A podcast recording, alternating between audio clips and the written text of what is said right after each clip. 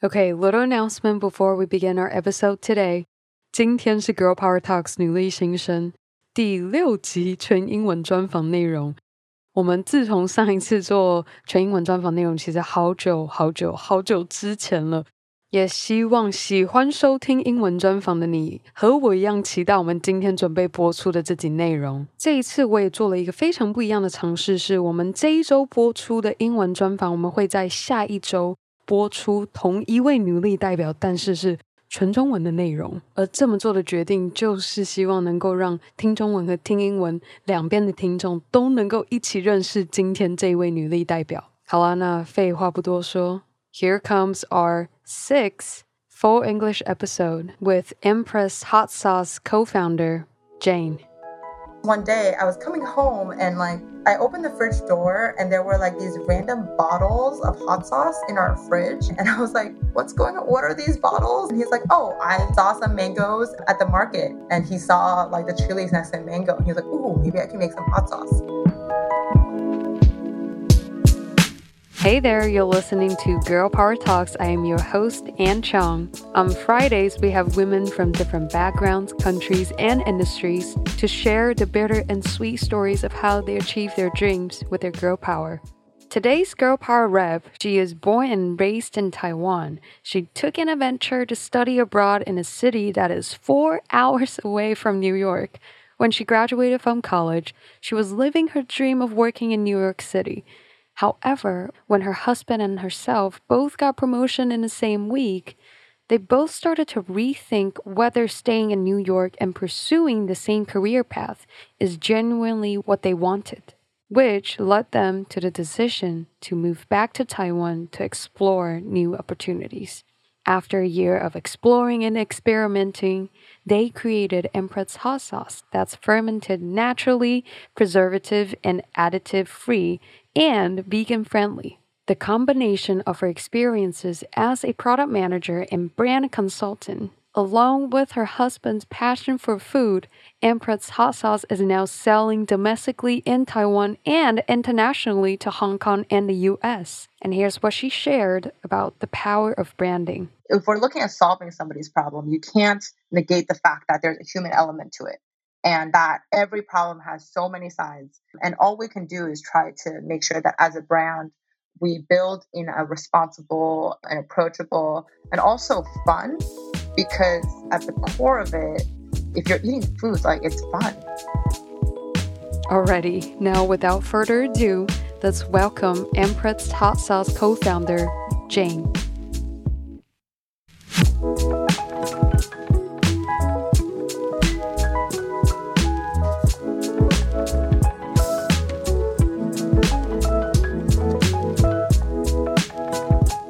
I'm so happy to have you here on Girl Power Talks. It's actually been so long since the last time I did an English episode. Oh, wow. I am super excited. I'm finally getting back at it.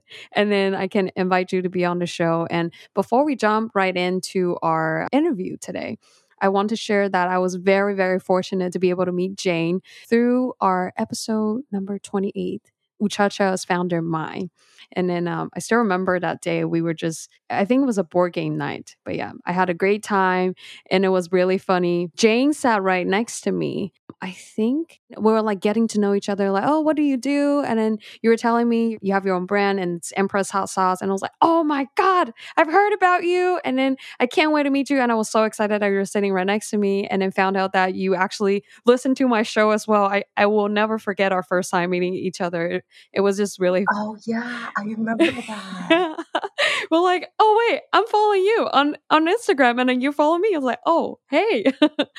but yeah, so today, before we jump into letting Jane to share your whole journey of studying in the states, decided to move back to Taiwan, and then stumble upon building this hot sauce brand, before we jump into all this journey, I want to trace back to earlier time. What was your major in college and how would you describe your 20 year old self? Oh my gosh. The other day I recently was like, oh yeah, when I graduated college in, you know, God, I can't even say it. It just it feels so long ago. I can't I like it takes a minute for me to think back. But uh, yeah, so my major in college, when I went to school in Ithaca, I started off with television radio as my major. And then I switched over to marketing com because um, I was always very interested in how to communicate with people and just kind of designing a brand and how brands have a way to share culture, share ideas, and things like that, and have that kind of power, right, in our day to day lives. So that's why I switched over to marketing. And so I guess when I think about my 20 year old self, it's kind of like I was very flexible. I didn't really know where I wanted to be or what I wanted to do, but I knew like two things. Mm-hmm. One, growing up in Taipei, I knew I wanted to go try something different. And so I applied to school in like basically schools that were in the middle of nowhere didn't have a like a huge Asian population or like didn't have a lot of Taiwanese influence because I just wanted to try something different. So I ended up going to school in Ithaca, New York at um, Ithaca College, which is across the hill from Cornell. And um, mm-hmm. it was one of those experiences that I find really, really valuable. For people who don't know, Ithaca is about four hours away from New York City. So at the time, I was like, oh, yeah. Four hours? Yeah. I did not know it's four hours away. Yeah, four hours by bus. That's so far. Yeah, at the time when I was a kid, or I guess when I was 20, I was like, oh, four hours. That's like nothing. It's like a movie. And then you realize you're like driving and sitting on a bus the whole time. So it's actually it's it's actually really long. But yeah, I figured it was a good kind of in between to try something different. Um, and so right when I think about my 20 year old self, it's kind of like that, where I try something different and then I realize, oh, it, it doesn't really fit me well, or you know, um, I'm learning something new from it. Like I credit a lot of my understanding of like Western culture or like US like pop culture and things because of that period in my life when I was in Ithaca. Mm-hmm. And you know, transitioning from television, radio to marketing was part of my self discovery journey, I guess, mm-hmm. for for when I was 20 years old. Then when you transitioned, so you like you tried television and radio, like mm, not not really my thing. You swapped to marketing and communication. Then what was your goal or what is the picture that you see when you graduate from college? Did you see yourself moving back to Taiwan or were you planning on okay, I want to stay here longer. I try something different. What is the next new thing that you were looking for? Yeah. So this I remember very vividly because my entire time, I guess after like sophomore, junior year of college, I knew that my goal was to work in New York and either work on campaigns that, you know, build brands or all these like legacy brands that we see, like Adidas, Nike, or, you know, like my previous company, American Express. Like these are brands that I mm-hmm. idolized. Mm-hmm. I always wanted to work in because they've built something that kind of transcends beyond just a business, kind of a cultural mm-hmm. icon, or like in a way, it amplifies a lifestyle, right? And so throughout college, I knew that's the path that I wanted to go on was to either work on a campaign with these brands or be a part of their business. So my goal was to be in New York. And luckily enough, I was able to do that after I graduated college. Work in New York and then mm-hmm. to work, you know, intern at these cool agencies that did these really innovative campaigns and then ultimately led me down my path to, to Amex. So when you were working for the advertising agency, after working there for a while, you decided to return to the classroom learning environment. What was the main reason that you wanted to go back to classroom? And then what have you noticed that has changed the most after attending that Columbia program? The thing that really, I think, changed my mind after college and to go back to pursue a post bac degree mm-hmm. was in a way, I was kind of living the dream that I pictured, right? I graduated from college. I moved from Ithaca to New York. I was working at like this really innovative agency and, you know, surrounded by amazing creatives who just are defining different ways that we're interacting with brands, even like, especially e commerce and things like that. So at the time, I really enjoyed being in the creative environment and was really inspired by these guys. But one of the things that I felt was missing for me was a specific kind of analytical aspect to it. Because mm-hmm. I think at the time it was really focused on like, ooh, like this guy is super creative or like this leader is super creative and they think this is an awesome campaign. So we're just going to try to sell that. Mm-hmm. Um, and I think that's going to be a big hit and all these things. But for me, I was kind of like, oh, I thought we would have a bit more data or like a little bit more information rather than just like, mm. oh, I, I, think this is really cool. Like, it feels right. It. Yeah. And so before, like nowadays, you have so much data available to you, right? You have everybody's talking about data. But back then, it was still very fresh. And so that's kind of why I decided to go back to school because I really wanted to hone into that piece of like data storytelling because I really like the idea of being able to build strategy off of actual indicators based off of like consumer preferences and things like that. I guess at the time I didn't know, but now I do um, what the what the data points were, right? Um, right. So that's why I decided to go back to school to hone in a little bit more on the data storytelling front and be able to build strategies off of that. Were you always into numbers? Is that why you feel like, oh, you're creative and you like marketing, you like branding stuff, you find those things fascinating? But it's interesting that seeing you've been in this like creative kind of like environment and then you're noticing this analytical piece is missing. So that's why I'm like asking like were you always into numbers? You would think I would be like really into math. I was really not like my brother is like really good at math, but I've always been like, you know, the Asian kid that doesn't know how to do math. Yeah, I, even for myself, I was really surprised. I was like, oh yeah, I've been like a, you know, I've been designing since I was in high school and like I thought I was going to go into like a super creative side, but actually, you're right. It surprised me that it turned out to be more analytical than I thought. So to be completely honest, I was actually really afraid of math. Um, I still am to this day, I think. So what? Yeah, I'm kind of a, somewhat afraid of numbers to start with because uh-huh. I guess being like the one Asian kid that hasn't been really good at math throughout growing up, it's been a big influence on me.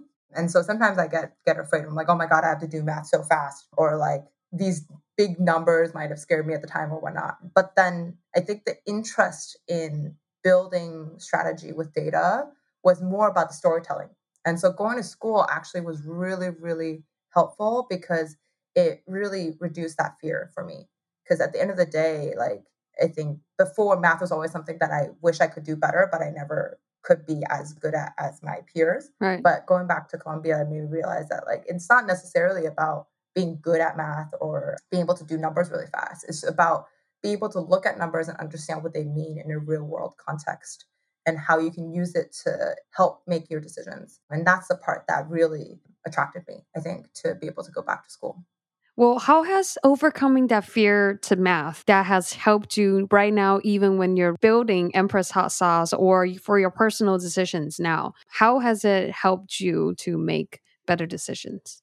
Yeah, so I think for Empress right now, like because we are a new brand, we're doing a lot of things that, you know, none of us have tried before. We use a lot of data to try to gauge and see if the decision we're making is trending towards the right direction. I wouldn't say it's the right decision because I think when you're in a startup world and you're trying something new, there is no such thing as right. It's just whether or not you did it. And then if it turned out the way that you wanted or not, that's, you know, depends on what happens. And so for us, every decision that we make, and I tell my team this all the time, is I need as much numbers as we can get to see if this is, you know, the direction we want to go in, if this is going to be beneficial for us, or if there's another angle that we can do. Because oftentimes I think mm-hmm. when we look at a situation and we look at a problem, we think about like the most literal answers.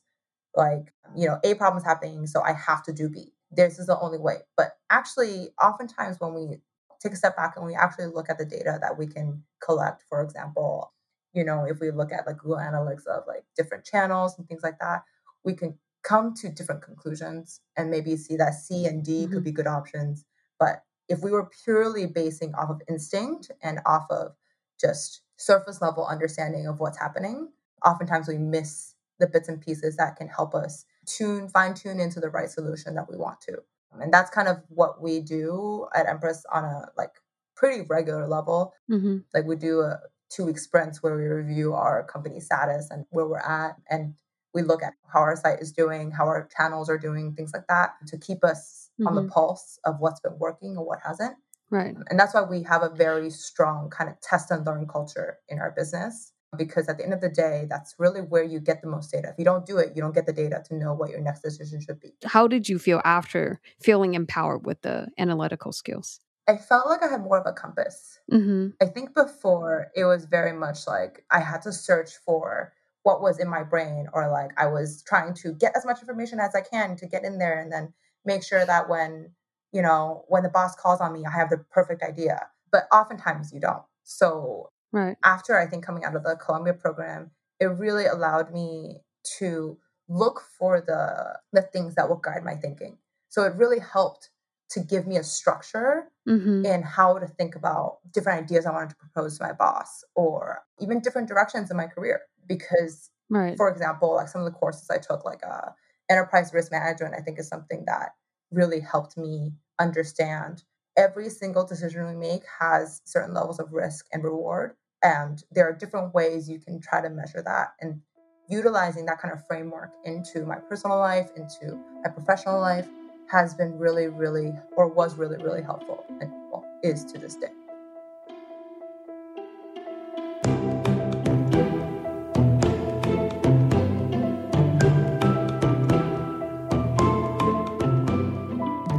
Of assessing your personal life decisions with the course that you learned from the enterprise risk management, I remember you shared that right before you and your husband decided to move to Taiwan, both of you were offered promotions to advance in your careers.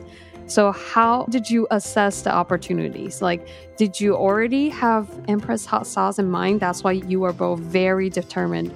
Okay, we're done with the corporate life. We want to start out, or we want to become entrepreneurs. We want to start something new in Taiwan. How did you assess that? Like, how did all that risk management thinking was happening? Um, I wish it was as structured as the framework, but I guess in a way it like influences you, right? Um, no, so right. we did not think that we were going to come back and do hot sauce. I, will just be honest, like that did not happen. Um, but yeah, we were offered promotions basically the same week, and the story goes that we were both really excited for each other. So he was mm-hmm. a accountant at a big four firm in the states. He was a CPA, and then for me, I was working at Amex doing our digital tools and also work on AI and things like that. And so for both of us, because we were getting promoted, we were very excited about it for each other. But we realized that in our excitement for each other, there wasn't that much excitement for ourselves. We were just kind of like, oh, this is a natural next step. Like, that's great. But mm-hmm. so that's when we really looked at what's happening in our careers and started thinking mm-hmm. about wait, if we're not that excited about our promotions now, what's going to happen five years down the line, 10 years down the line? And I remember very vividly, we were sitting on the rooftop of our uh, New York apartment building. Like we just looked at each mm-hmm. other in dinner. My husband was like, I think we need to move somewhere. And I was like, oh my God, I think you're right. We need to kind of change the way we think about our career and our professional lives. Because I think since we graduated college, mm-hmm. you've been told, and we've both been kind of the rat race, you know? just working towards our goal and making sure that we get to the job that we want to get to. And then we were fortunate enough that at that point, when we did get to where we wanted to get to, we looked down the path and we're like, oh, maybe this isn't the right path for us.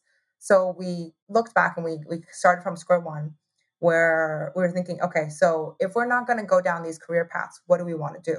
Mm-hmm. So I was born in Taiwan. I grew up in Taiwan. And so for the longest time, I've always wanted to come home. And Denner actually was the one that was like, actually, you've always been talking about coming back to Taiwan and helping brands expand internationally or utilizing your mm-hmm. experience mm-hmm. as a product manager to do something in Taiwan. Maybe this is the perfect time because he also wanted to dabble in food because he was really interested in something in the food industry. We didn't know what it was at the time, right? I was like, yeah, right. come and like work mm-hmm. at a mm-hmm. restaurant here. Like Taiwan has so much food. I'm sure you you figure something yeah. out. And so yeah, he was mm-hmm. actually the one that proposed that we go to Taiwan and a couple of factors that that really made this decision easy for us to come home was the fact that I've you know I grew up here and I've wanted to come back.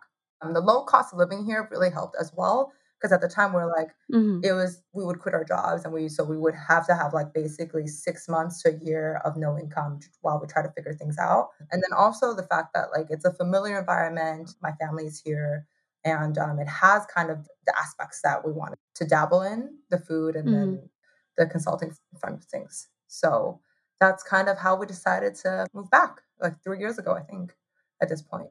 Right. So when you moved back, the Empress hot sauce idea wasn't even come up yet. And then you came back and then started your consulting agency to helping brands or Taiwan brands to go internationally. How did Empress hot sauce idea, where does it pop up? Like, cause right now I'm still not like seeing like, how did it happen? Yeah. So when we moved home, I did my consultancy where I helped Taiwanese brands expand to the States. Mm-hmm. You know, I had some really great experience there. But at the time, I was actually, this is really left field, but I was eating, I eat chia seed pudding for breakfast as like a regular thing. That's part of my routine. Um, and so when I came home to Taiwan, I did the same thing. And so while, you know, Denner was like learning Chinese and dabbling different kinds of food, I was going to my clients and I was eating my breakfast like la di da um, every morning. And at one point, my clients were saying, "Hey, like, what is that thing you're eating?" And I was like, "Oh, it's chia seed pudding. Oh, it's really good for you. It's like fibrous, all these things." He's like, "Oh, can I order some from you?" Mm-hmm. And I was like, "Oh, I, I guess so. Sure." So then that was the beginning of our very first like food venture. It's very baby. So I went home and I told uh-huh. Denner, I was like, "Hey, actually, what do you think about starting like a chia seed breakfast pudding kind of delivery venture. He's like, oh, sure, why not? Let's give it a try. So we launched like three different flavors, and um, you know, I was delivering to different offices. People were introducing us to mm-hmm. their friends and their offices, and so we were delivering that. And then while this was happening, I started noticing he, like we were like, oh, we should make this into a real business. Like we should have like a line account, mm-hmm. and we should have a menu, should order from it.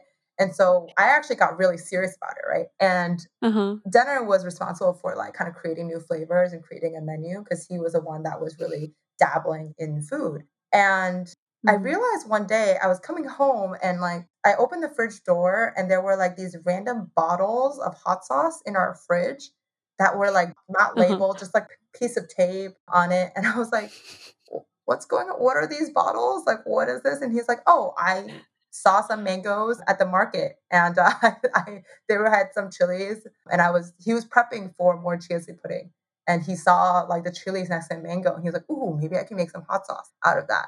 So I was like, oh, okay, cool. He's mm-hmm. going to try to make some hot sauce. That's fine. That's cool. So he made it and um, it turned out really well. It's our very first hot sauce, the mango hot sauce. And our friends were really happy with it. Mm-hmm. We gave it to friends and family as Christmas presents. And then I thought what was surprising, I thought that was like the end of it. Right. But what I thought was really surprising was people who were visiting Taiwan at the time was like, hey, can I get some of that mango hot sauce to take back to the States? I was like, but you guys have mango mm-hmm. hot sauce there. Why do you want this one? and they're like, no, it's really good. I was like, oh, okay. And even my mom, you know, was like, yeah, this uh-huh. this hot sauce is really good. I was like, oh, that's good to know. I'm glad we have good hot sauce. So we you know, he made a second batch. He gave it to our family and friends. And then mm-hmm. I knew we were really serious about this hot sauce thing when I came home one day. When he made a whole bunch? oh my God. This was like, or... he had already made a whole bunch. I was like, okay, after this, we're going to go back to chia seed. Okay, we're going to go back. Uh, so, but then one day I came home and he was like juicing pomegranates. And I was like, why are you juicing? Are you making pomegranate chia seed pudding? Like, why are you juicing pomegranates? Because like you've seen pomegranates, they're really difficult. They're like yeah. they're really difficult to juice. How did he juice them? What was the process? What did he use? Well, at first he used like a filter. So in mind, like uh, he bought like the the marinating bags.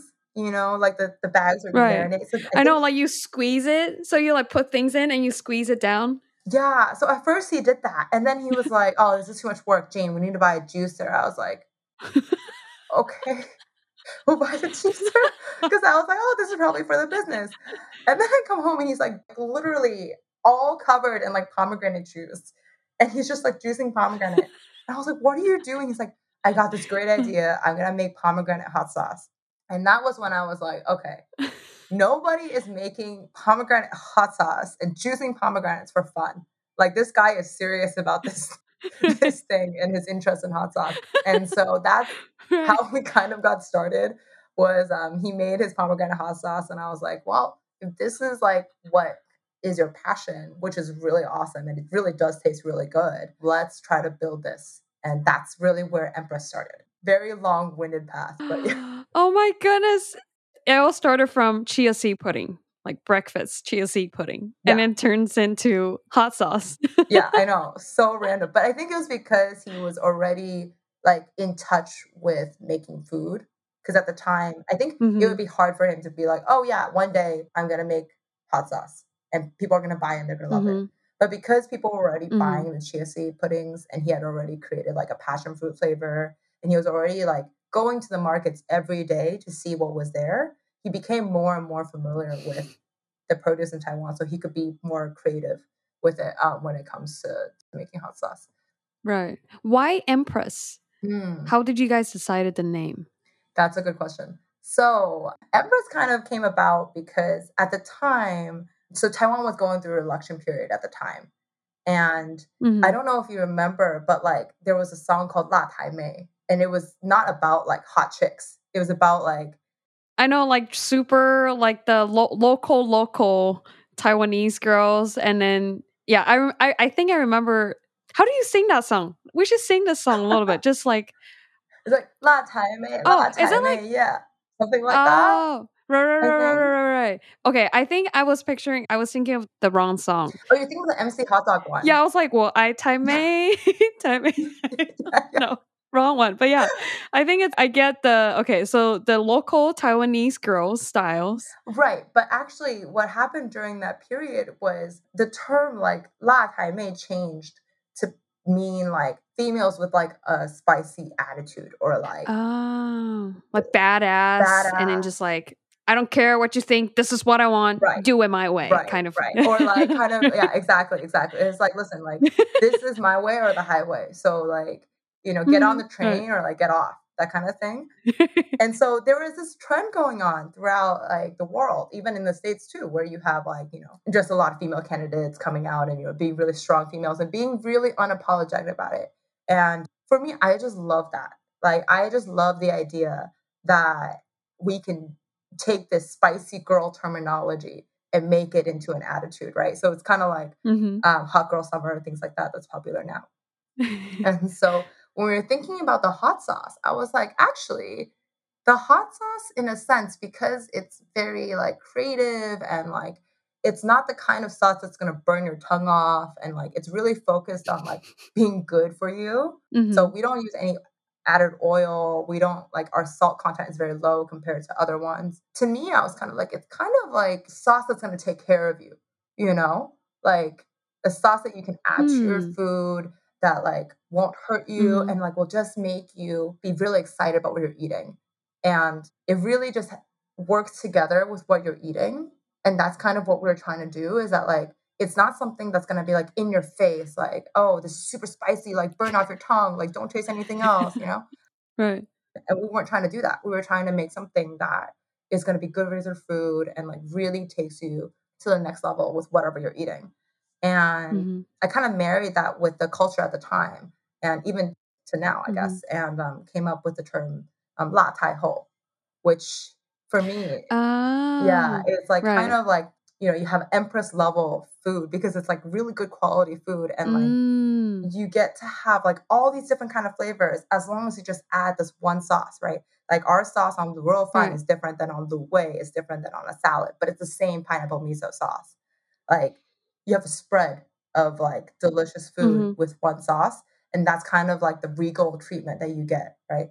Um, with using our sauce. So that's kind of how La Tai Ho came about Mhm. because you know we're unapologetically delicious and like you can Mhm. really enjoy that good quality food with whatever it is even if it's like night market food just add our sauce and it takes it to like a regal level of delicious Right now, I wonder if you have customers thinking you're the empress, and then you're like the brand empress. i know Do you have customers ask you that? yeah yeah a lot of people call me oh hi empress like you know hi Lata. And I was like, oh crap i didn't think about that like i really at the time i did not even think about the fact that somebody might think that i'm empress but uh, you know it's cool uh, i can be as well like i would be honored if i could be La Tai Ho, Right. you know I guess that's a good branding. Like you, you can be the the ambassador for the brand. So in a way, for a like branding strategy, kind of works out. yeah exactly exactly it's kind of it, in a way it really encourages me also to embrace that spiciness inside of me and inside of every female right? Is to just be unapologetically yourself. And uh, that's why I like to say, right. like, you know, anytime my friends or like folks that I know that are doing something that I can tell is authentically themselves, I'm like, damn, you're being a la tai ho. Like, that's awesome. I love that pronoun. I'm going to start using it. so, when all that was happening, your husband is making a lot of hot sauce and you guys came up with the name and started mm-hmm. packaging and start started selling your hot sauce. Were you still running your agency at the time while this is happening at the same time? Yes i was still working with my clients at the time while this was happening yeah. And then to what point when it hits you and you're thinking oh my gosh i should maybe stop building my agency and then put 100% in Empress hot sauce it's interesting when you are working to build somebody else's brand, you know, you feel very lucky to be a part of their dreams and what they're trying to build. And so with Empress, it started to be more and more our dream, my dream in a way.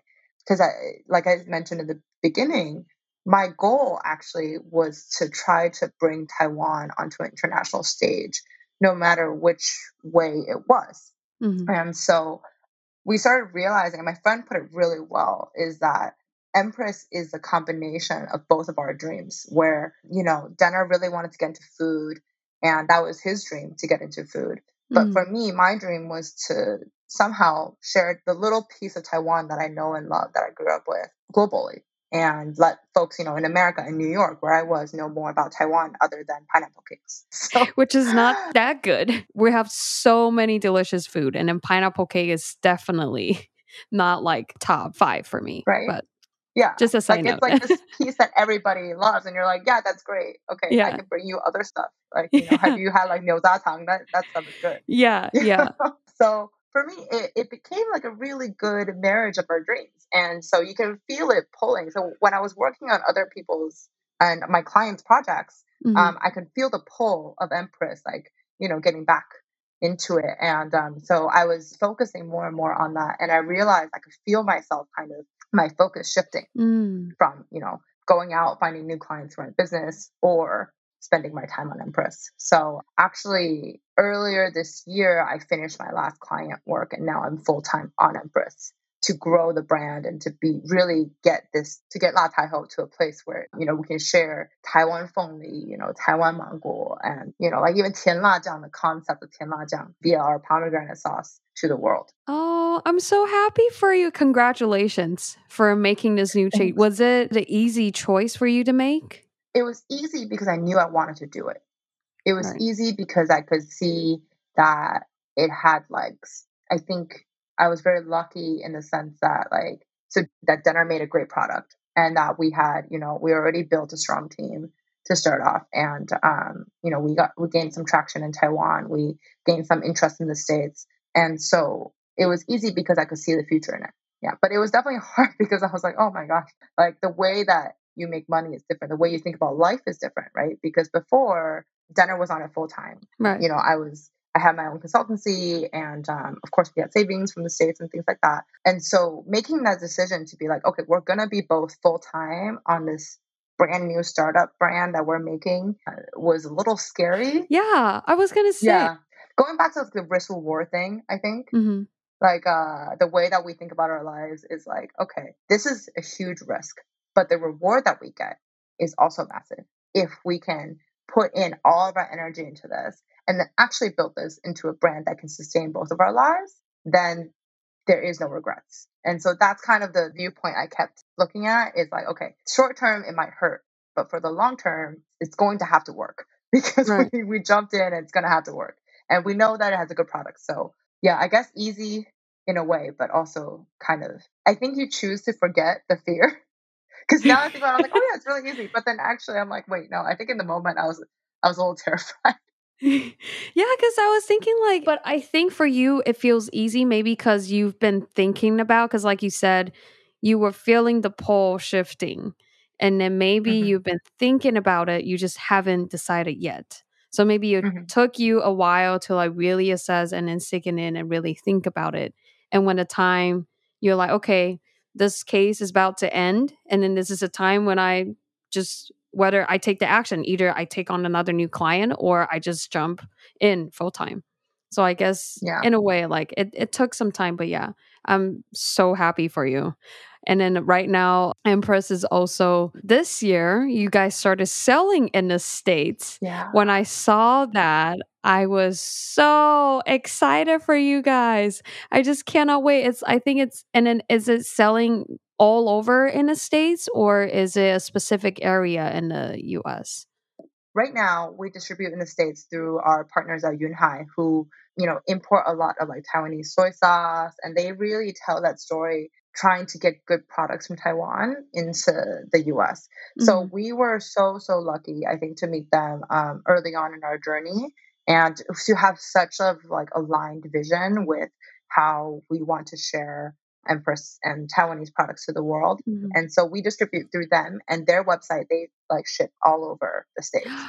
So when That's we amazing. first started selling, Mhm. it was so crazy. I remember because um, our partners were like, at Yunhai were like, man, you have like hot sauce in Nevada. Like people are ordering in like Florida. Um, these are places that like I none of my friends are there, so they're Right. not like our friends ordering. And like even like Wisconsin, you know, I- Wisconsin. it was just- oh wow. yeah, it was just like really amazing to know that we have like even now when I think about it, it like kind of it kind of tugs at my heartstrings because in each bottle is like Iowa Mongol in each bottle and it's Mhm. sitting in a shelf in somebody's cabinet in, in Wisconsin. And Oh like they know it's just it's so crazy. It's amazing. I'm so happy for you guys. Oh my gosh.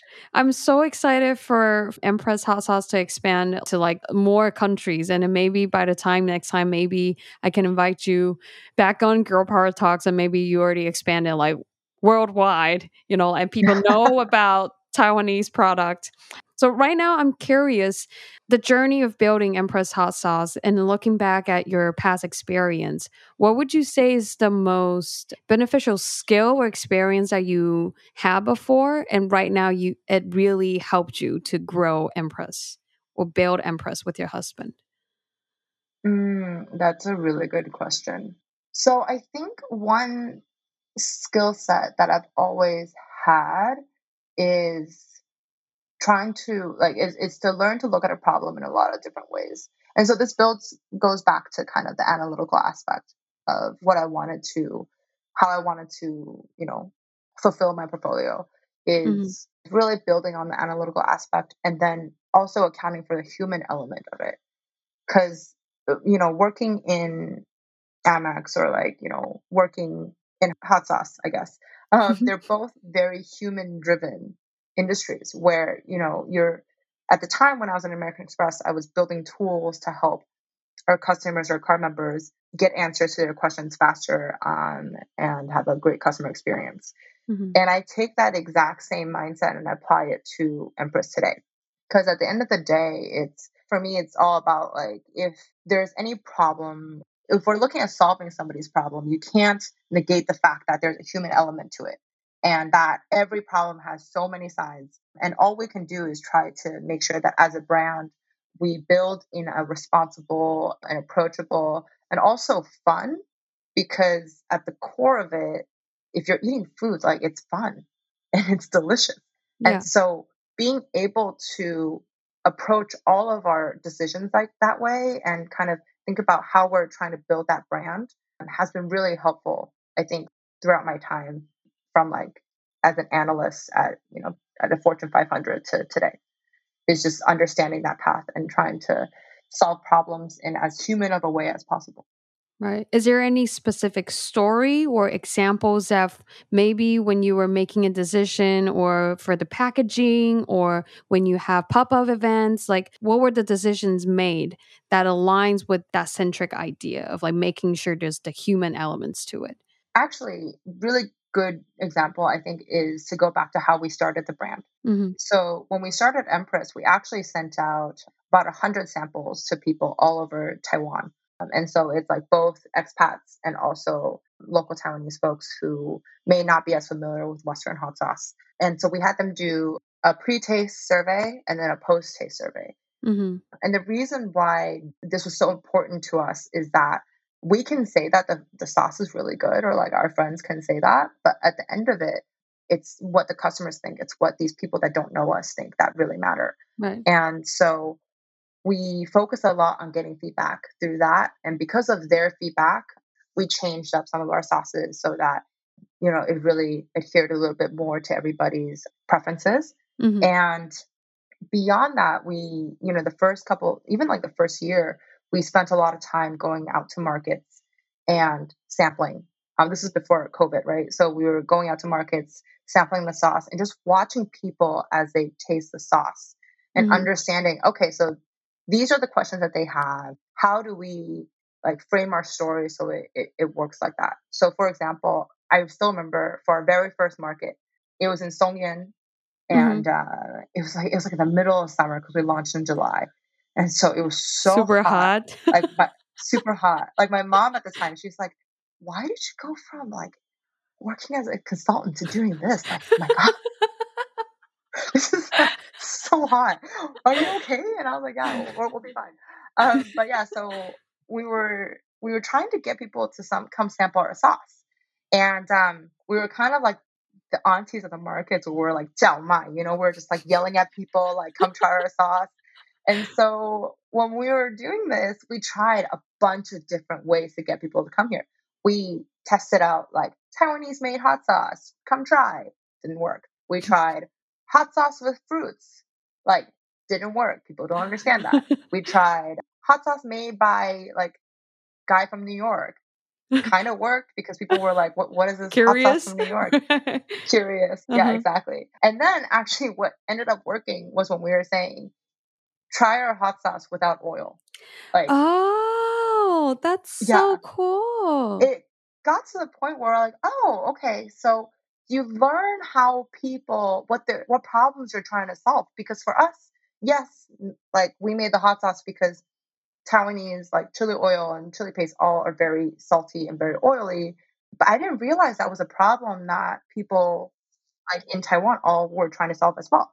Right. So that's the human element that we're trying to learn because if I asked you in a survey whether or not you would want to try hot sauce without oil, sometimes it's hard to imagine. But when you get in person and you say, hey, these are the kind of like, these are the benefits that we offer you, and you see what resonates, mm-hmm. then that's like the human element of how you, you're actually solving this person that's right in front of you, their problem. And that I think is like priceless. Like it is, it's just, it's amazing for right. us. Like I, I cherish those interactions so much. When you were describing the human elements, I was thinking like how I asked a question like, is it the packaging or is it how you tell the story? I was thinking more like from your end, mm. from you as a like the business, like what you're trying to solve as a problem solver from your end. But what you mean by the mm-hmm. human elements is actually from the consumer side or like your customer side. Like it's actually coming from them and hearing them out and truly see their need or like what they're thinking basically. And then to be able to align yeah. that that's the human connection that you were saying. So you're not just like in your kitchen making the sauce day in and out and then not sure what people's reaction or what they think or they like it or not. It's to make sure like you're constantly yeah. communicating with your clients or your customers. Yeah, exactly, exactly. Because at the end of the day, like everybody's taste preference is different, everybody's desires are different, but we right. can all agree that we want to be healthy, we want to be we want to eat good food because you know why wouldn't you um, and so it's just about like finding the balance in that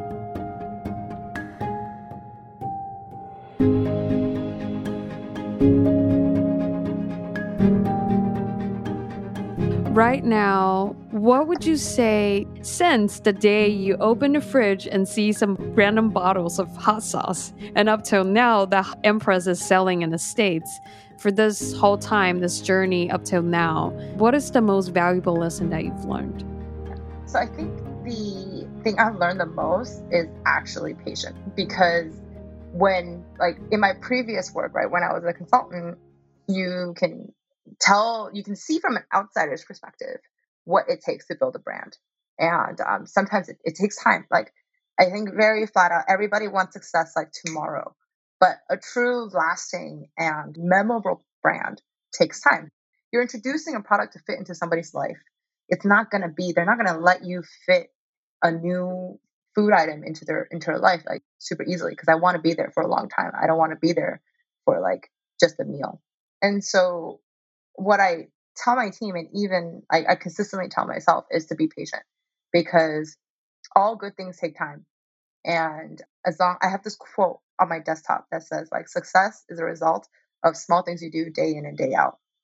Because at the end of the day, you just need to keep at it and be patient because your success will get there. Um, and so for us, you know, launching the States, it's like, it's super exciting stuff. But I remind myself also, this is just like 0.5 steps in where I want to get to. I want like people in North Dakota, when I say like Taiwanese mangoes, they go, oh, wow, that's really good mangoes. Right. Um, and so if I keep our eyes to that goal, the thing that benefits us the most and the thing I've learned the most has just been to be patient and not rush decisions. Mm-hmm. Because when we rush decisions, we miss the details, and the details are really what make you memorable and how you you create a lasting impression. And so that that has been like mm-hmm. truly the most valuable lesson I think I've learned since I started. I think everyone now in this digital social media crazy notification days we all need that patience yeah yeah it's so important because I think you can get you can get pulled away into like the flashiest thing, and sometimes you need that. I I, I will I will freely admit sometimes you do need that because you mm-hmm. want to get people's attention. But once you get their attention, you want them to be with you for a long time. And so, you know, it goes back to like the human element of building a brand is if you're not patient in what you're trying to do and trying to actually solve somebody's problem and you're just kind of forcing something to make headlines or to, to create news, you're just going to be one part of the storyline. But I want Empress to be like a like a long storyline mm-hmm. and to live a long and healthy life. So it's been really rewarding to remind myself of that because I remember I used to tell my clients that all the time. They would be like, "Oh my gosh, like why aren't we on ABC yet?" Or like why aren't we like doing these? I was like, you can't expect yourself to be like at like the forefront right? You have right. so many layers you have to go through. And so I would remind my clients, like, it's okay. We're building there. We're getting there. And so mm-hmm. I tell myself that now. I'll be like, Jane, it's okay. We're, we're building it. We're getting there. it's so yeah. hard though. Like when you're in it, it's when you're inside this whole thing. I, I can't remember the phrase to say it. I remember in English, you have the exact same phrase, like how we say it in Mandarin. We say like 旁观者清 like when you're the outsider, you can see it clear, you can mm. see the whole picture. Did you have that feeling ever that you feel like the brand is like it's not really growing and then you're like, "Oh, are we are we going in the right direction or are we moving?" have you ever had that feeling? It's before? like plateauing, right? Yeah, like yeah, plateauing. Like you're doing a lot, but like it's not really. Yeah, yeah, yeah. I really want to honestly answer, and my honest answer is every day. Every day, I feel like that. what? Um, really? Because, like, when you look at what you can do, like, when you look at what you love and what you're trying to build out of it, you know its potential. Mm-hmm. Right? You know its potential. So you always thinking, like, one thing that I catch myself doing all the time is like, or I used to catch myself doing a lot. Now, now not so much. But uh-huh. I'm just like, why don't people love my stuff? like why why aren't people just reporting about it all the time out of nowhere just randomly discovering and writing like amazing articles about it because you see the potential of what you're trying to build and that's important right that's great because you know you're building something valuable right. so when you step back and you look at your own little tiny you know small efforts that you're doing it doesn't in in reality you're you see the big picture but you're like such a small piece that you're trying to build up to and so you don't feel like it's moving but you i think in those moments i've learned and somebody told me this, or it was in a podcast or something. But either way, um, something I've learned really recently that I think is really, really helpful is to look back.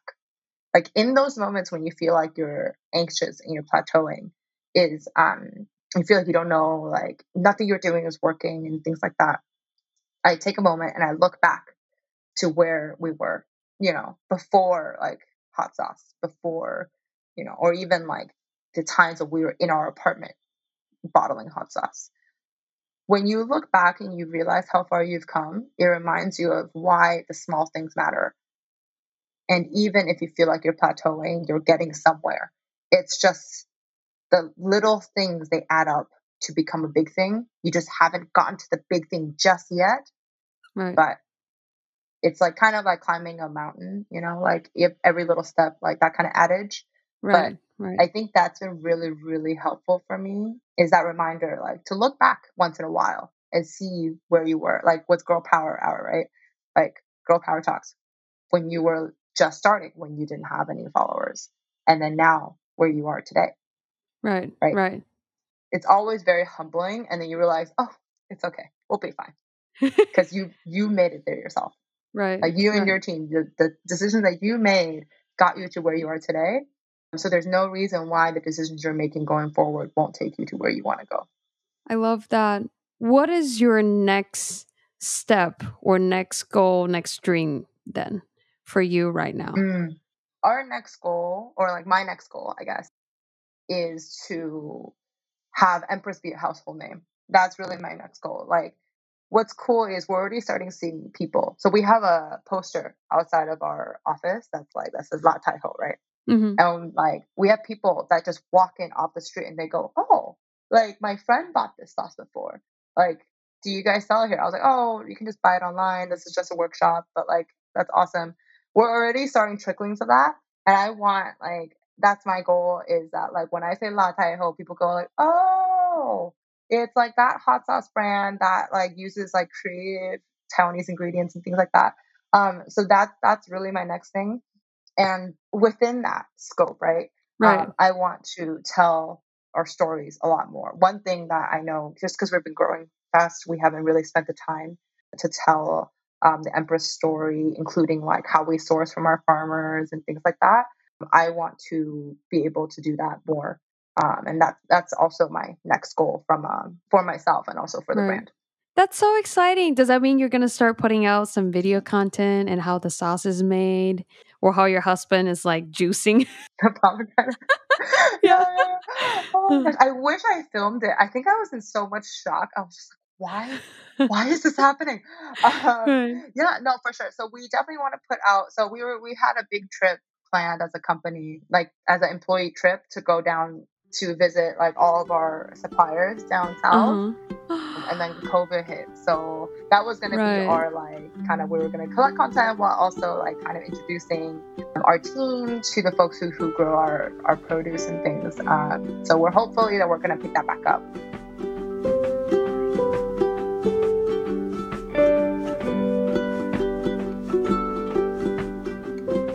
So, looking back from your college time or when you graduated and after Columbia, all this stuff that you've been through and right now what you're what you're doing now and then trying to achieve that goal.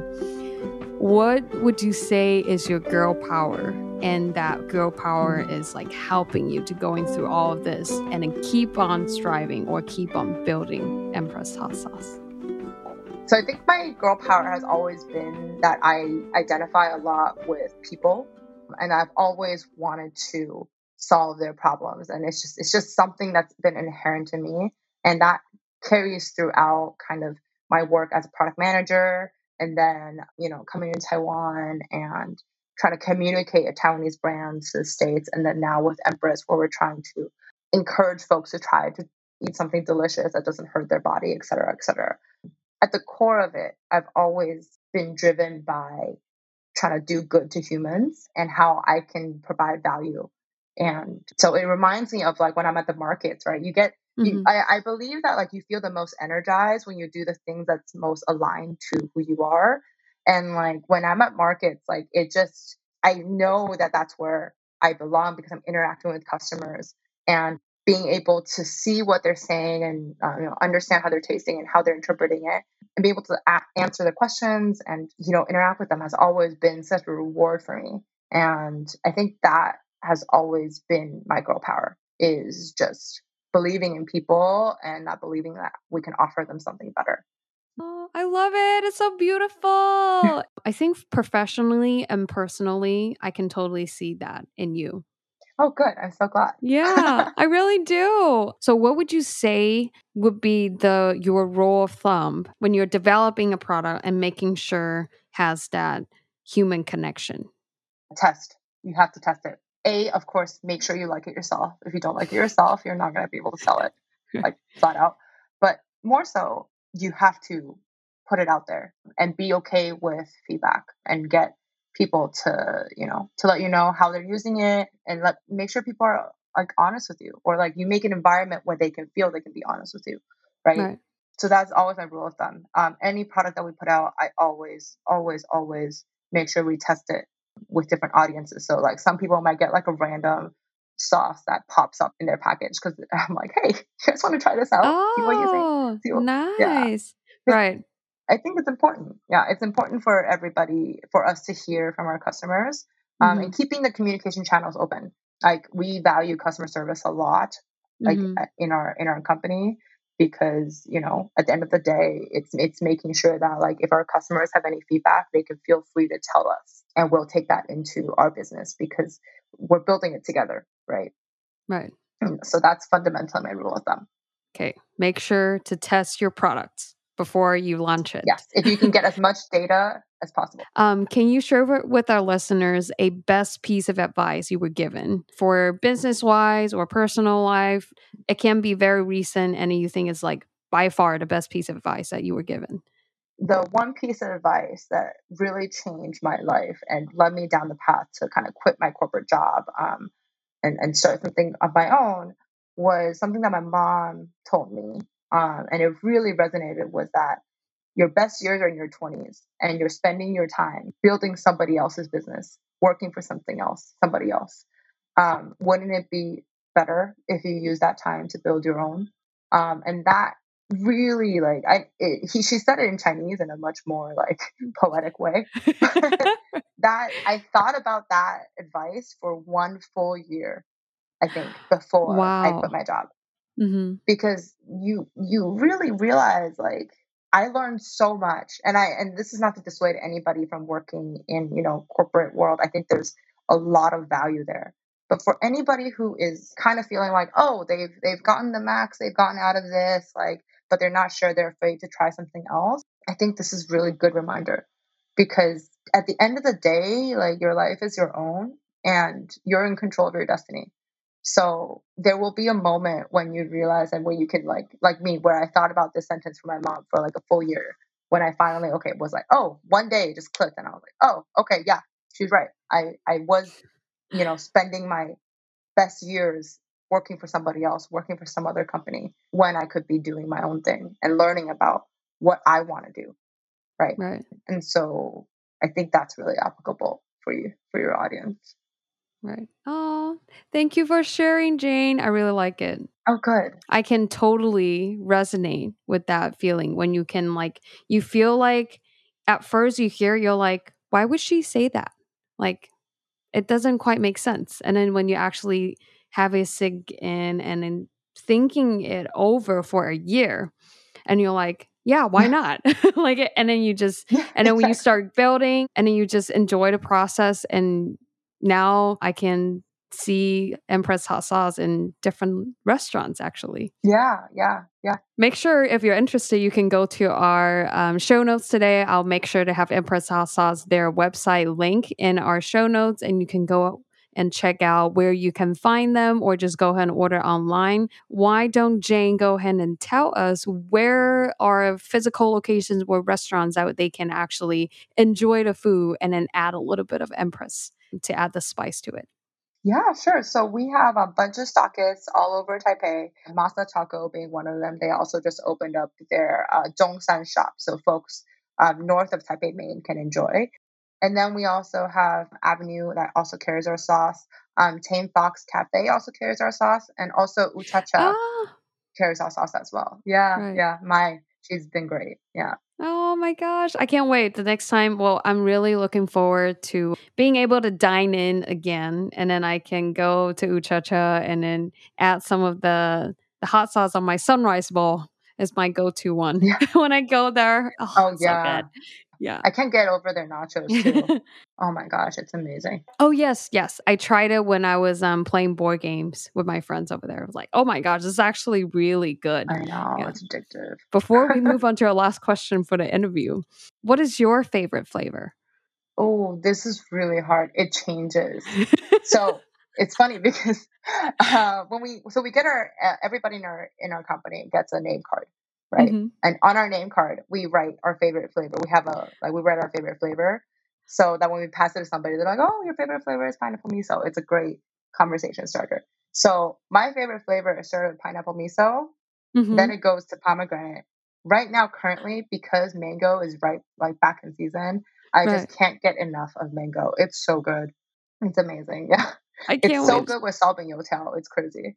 Oh my Shaobing. Oh really? What you just like yeah, you just I know. Drizzled it on on top? Yeah. Oh yeah. You just put it inside. So I open the Youtiao and then like I obviously you can egg in it. And then you put, right. um, you put mango in it and it's so oh, good. Oh, that sounds amazing. What else can you add with it? So lately we've been making chicken wings with it. It's amazing.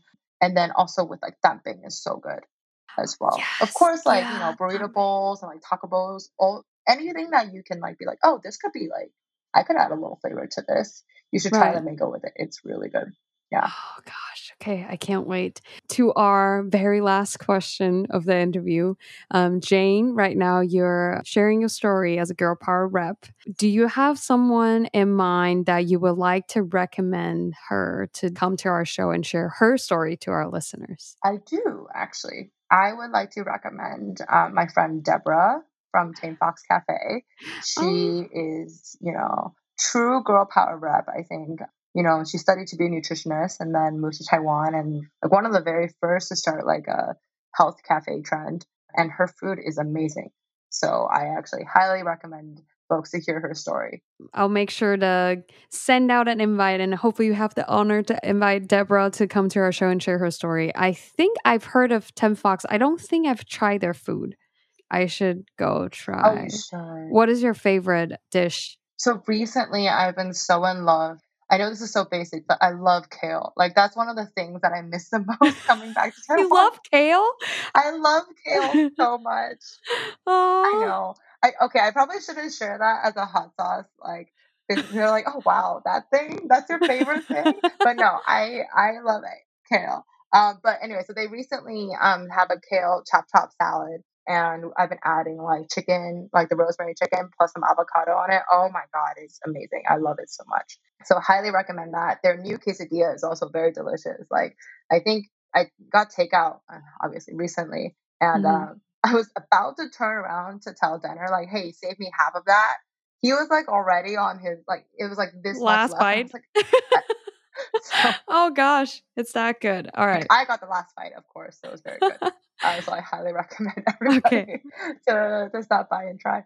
Yeah. All right, sounds good. I'll make sure to go give it a try. And then I'm very excited if we can have the honor to invite Deborah to join us and share her story. All right, I think this is all for today. Thank you so much for joining us. And then thank you so much for sharing all the stories. We will see you all next time.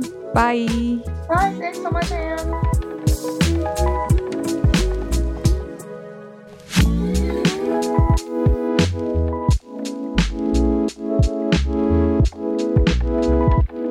Thank you so much for tuning into a sixth full English interview with Empress Hot Sauce co founder Jane. If after listening to Jane's story you are intrigued to check out their hot sauce, don't be shy go directly to our show notes, you'll be able to find their official website's link where you can order online. We'll be able to find physical locations to try them out. And for our listeners who are in Hong Kong or US, you can also order Empress hot sauce to enjoy your food with a little bit kick of spice to it as well. I hope you'll enjoy our conversation today. And most importantly, I also hope Jane's story inspires and empowers you to do what makes you happy, what you love, listen to your heart, and achieve your girl power dream. Alrighty, before we go, just a quick reminder if you like or love our show, our team will truly appreciate if you can go to Apple Podcasts to give us ratings and reviews, or you can go ahead and tag us on Instagram at Girl Power Talks, G R L P W R T A L K S. We would love to get to know you. And last but not least, let's empower women together. I will see y'all at Power Monday next week. Bye.